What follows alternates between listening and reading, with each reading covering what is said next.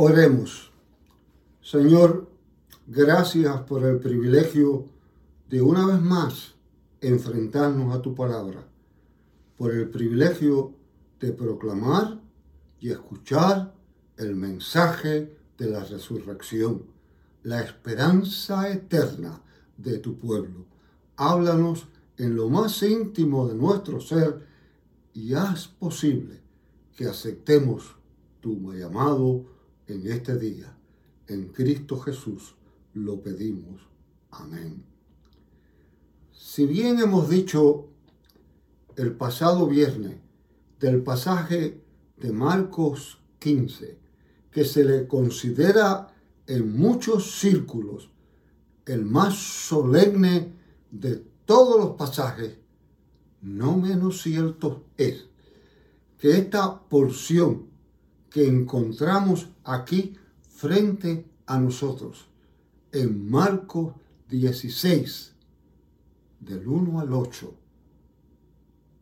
es la esperanza hecha realidad, la esperanza verdadera tomando forma, el más esperanzador de todos los pasajes, el que debiera desde lo más profundo de nuestro ser despertar el interés de proclamar a Dios y solo a Dios sea la gloria. No hay la menor duda de que en ese pasaje se encuentran los elementos necesarios para que podamos confiar y esperar en la gloria maravillosa de Dios. El ser humano tradicionalmente ha sentido temor. Y aún hoy en día, en muchos círculos, el temor vive en medio de toda la humanidad. Se sabe por estudios realizados que el temor paraliza a las personas. Las paraliza de tal manera que llegamos a ser incapaces de hacer nuestra labor o de cumplir nuestros objetivos. Es tan doloroso el dolor que muchas veces vemos monstruos tan inmensos que no pensamos que podamos con ellos sin realmente existir. Existe el temor al desconocido. Existe el temor a la no aceptación. El temor al futuro. El temor a todo lo que nos rodea, pero quizás en una categoría especial y verdadera, el temor a la muerte. El temor al momento de enfrentarnos a la muerte. Y no hay la menor duda de que cada ser humano lucha constantemente con ese interés interno sobre las luchas del temor.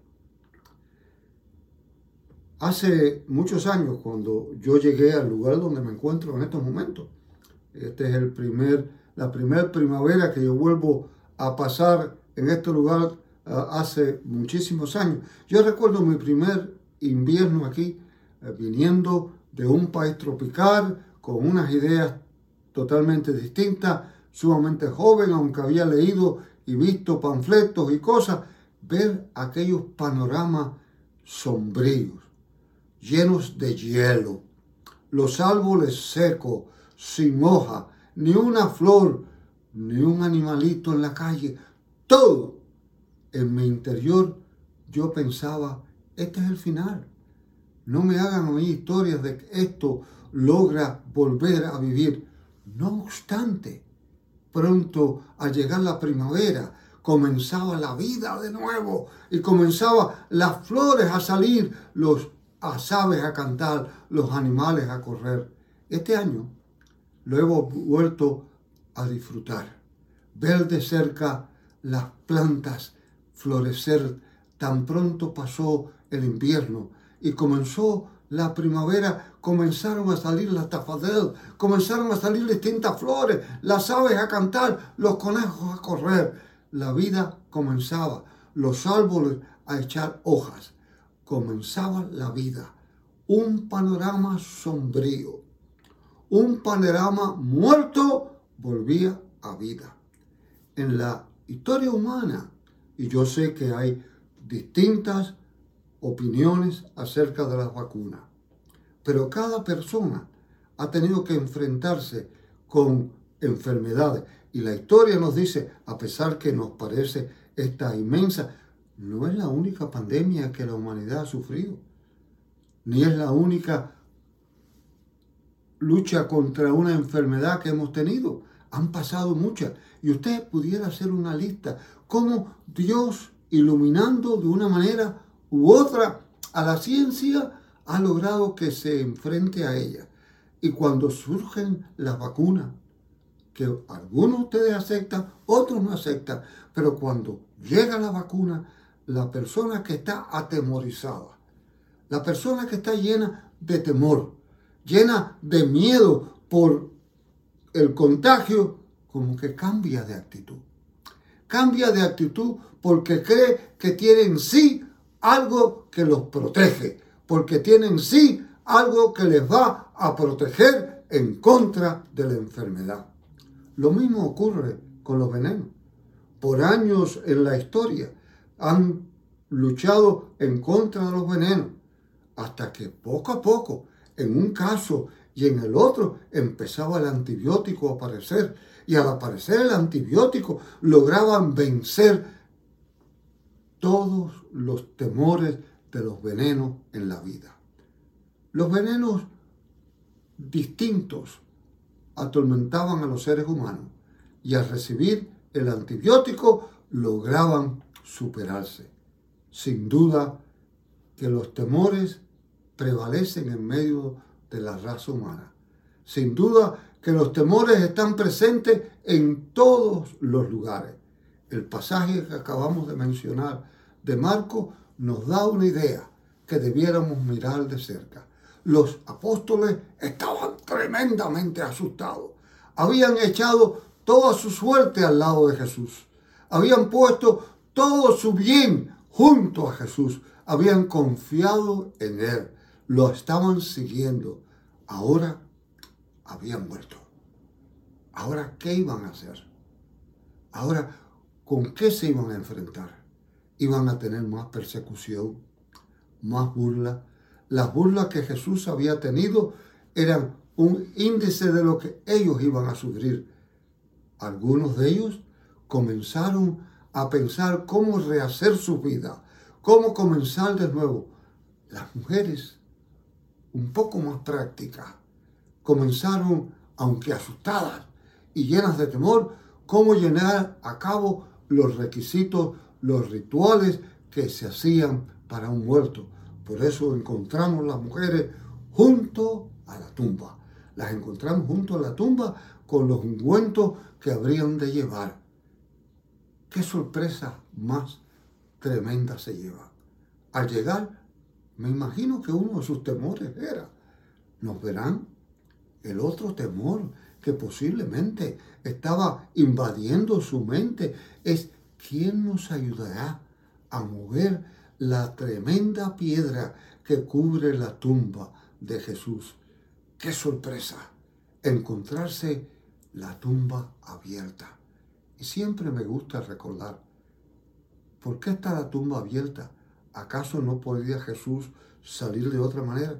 Jesús no abre la tumba para salir realmente. Jesús la abre para permitirnos el privilegio de mirar hacia ella y verla vacía y poder vencer el temor, poder vencer el miedo a la muerte, poder mirar de cerca a aquello que es la vida verdadera. Qué maravilloso. Aquellas mujeres se encuentran con aquello, se sorprende. Pero de la sorpresa ocurre lo inevitable. Se encuentran con aquel varón vestido de blanco, con aquel ángel del Señor que se les acerca. ¿A quién buscáis? No está aquí.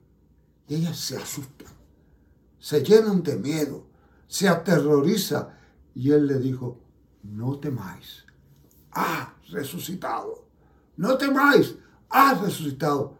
Id y anunciarlo, ellas están tan llenas de temor, tan llenas de miedo, tan asustadas que huyen y no se lo cuentan a nadie. Los apóstoles eh, se enteran, obviamente, de lo que ha acontecido y empiezan a acercarse, a encontrar la gran verdad. El temor comienza a transformarse. El temor comienza a desaparecer. Y aquellos apóstoles asustados, incluyendo a Pedro, que en medio del temor lo negó, aquellos discípulos llenos de temor se llenan ahora de valor. Sueltan el temor, desaparece el temor y llenos de nueva energía, de nuevo valor, de nueva fuerza, se enfrentan a el mundo frente a ellos. ¿Qué más clara evidencia del poder de la resurrección? ¿Qué más clara evidencia de la verdad de la resurrección ante los que en una forma malvada tratan de negarla que encontrar aquellos humildes hombres y mujeres que asustados y llenos de temor no sabían qué hacer, ahora salen y se enfrentan al mundo y transforman al mundo. Tomemos nota de esto. Aquellos apóstoles asustados y llenos de temor, todos entregaron su vida en forma de martirio en favor del resucitado. ¿Puede acaso existir una vacuna más eficaz que esta? Las vacunas se clasifican por el porciento de eficacia. Las que llegan a los 90 las consideran maravillosas. Las que pueden llegar a los 92 parecen un regalo. Sin embargo, esta vacuna es 100%. 100%. Jesús vence el temor. Jesús lo vence. A través de toda la escritura lo encontramos cuando ellos se encuentran atemorizados, acuden a Él y Él vence el temor. Lo vence. Vence el miedo. Y aquí, al resucitar, vence la muerte. Cada uno de nosotros, en una manera u otra, muchas veces nos encontramos en un laberinto en la vida, en un laberinto de temor, en un laberinto de miedo, en un laberinto sin sabor. Me viene a mi mente cuando pienso en este asunto, mi primer trabajo pastoral incluía responsabilidad, aunque parezca mentira hoy en día, de ser responsable del ministerio con la juventud. Ministerio que yo disfruté de una manera muy clara y muy hermosa por unos años trabajando con la juventud de la iglesia donde servía en aquel momento. Una de las cosas que, hacía aquel grupo de jóvenes era cada tres meses tenían un viaje a un lugar a disfrutar y a estar juntos. E iba un grupo que era un grupo grande en aquel momento. Existía cerca en la ciudad de Atlantic City, para ser exacto, existía lo que estaba de moda en aquel momento, lo que llamaban la casa de los espejos. La casa de los espejos. Era algo interesantísimo. Era un cuarto lleno de recovecos, como yo digo, o de laberintos con distintos espejos. Usted entraba y se miraba en un espejo y se veía largo y flaco. Cambiaba la vista al otro lado y se veía gordo y bajito. Miraba al otro lado y se veía jorobado. Era una cosa histórica. Pero lo interesante es que usted se movía en esa casa de los espejos y no encontraba la salida. No la encontraba de ninguna manera. Entraba por un lado, salía por el otro, pero siempre caía dentro del laberinto de lo que era la casa de los espejos. No era hasta el momento el que en el empleado, pasado 15, 17, 18 minutos, pasado ese tiempo, él entraba y lo tomaba a usted de la mano y lo sacaba. Y en pura confianza, cuando ya él llegaba a sacarlo a uno, uno estaba llegando a la desesperación. ¿Y qué diferencia cuando uno salía y se encontraba libre de nuevo? La vacuna contra el temor de Cristo. Él vino y nos tomó de la mano. Nos tomó de la mano directamente y nos sacó del laberinto del temor. Del laberinto de ese temor que te paraliza. De ese temor que no te permite actuar. Aquellas mujeres asustadas huyeron. Los apóstoles, cuando se confrontaron con el resucitado, se transformaron y se convirtieron en la fuerza que cambió al mundo. Yo no sé cuál es tu situación, pero sí sé que tú y yo tenemos que enfrentarnos de día a día a un laberinto continuo de dudas, de temores, de ansiedades. Y sé también que Cristo te está extendiendo la mano y te está ofreciendo el guiarte fuera. Las escrituras están llenas, totalmente llenas, de promesa que Él te hace a ti y me hace a mí de sacarnos del laberinto del temor. Yo no sé lo que tú crees y es tu opinión sobre la vacuna, pero yo sí sé que hay una vacuna que es maravillosa contra el temor. Jesucristo, el Señor. No importa tu situación económica, no importa tu situación familiar, no importa cómo te encuentres en este momento. ¿Eres aceptado o eres rechazado? ¿Has sido traicionado o has sido olvidado? No importa la situación, Él te da la mano y te saca del laberinto sin temor. Y si te encuentras en el temor de tu vida, te encuentras atemorizado ante el futuro, te encuentras ante el temor por la muerte, Él te mira de cerca y te dice, no se turbe vuestro corazón, créete en Dios, créete también en mí. En la casa de mi Padre muchas moradas hay. Si no fuere así, no os lo hubiera dicho. Voy pues a preparar lugar para ustedes. Y cuando yo venga, ustedes vendrán conmigo. Qué maravilloso que Él te viene a buscar. Qué maravilloso que Él me viene a buscar. Qué privilegio este domingo de resurrección, en medio de la pandemia, en medio del temor, en medio de gente sin trabajo, en medio de dificultades, la mesa está servida. La mesa está preparada.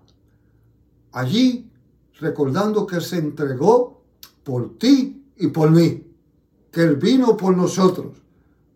Y allí, cuando tú te prepares, escúchale decir, estás cargado y trabajado, ven a mí, ven a mí y yo te haré descansar. Sí, mi amigo y mi amiga, mi familia en Cristo Jesús, este domingo de resurrección, permita que todos nosotros, al acercarnos a la santa mesa del Señor, seamos vacunados contra el temor. Echemos fuera el temor, porque el que está en nosotros es más grande que el temor.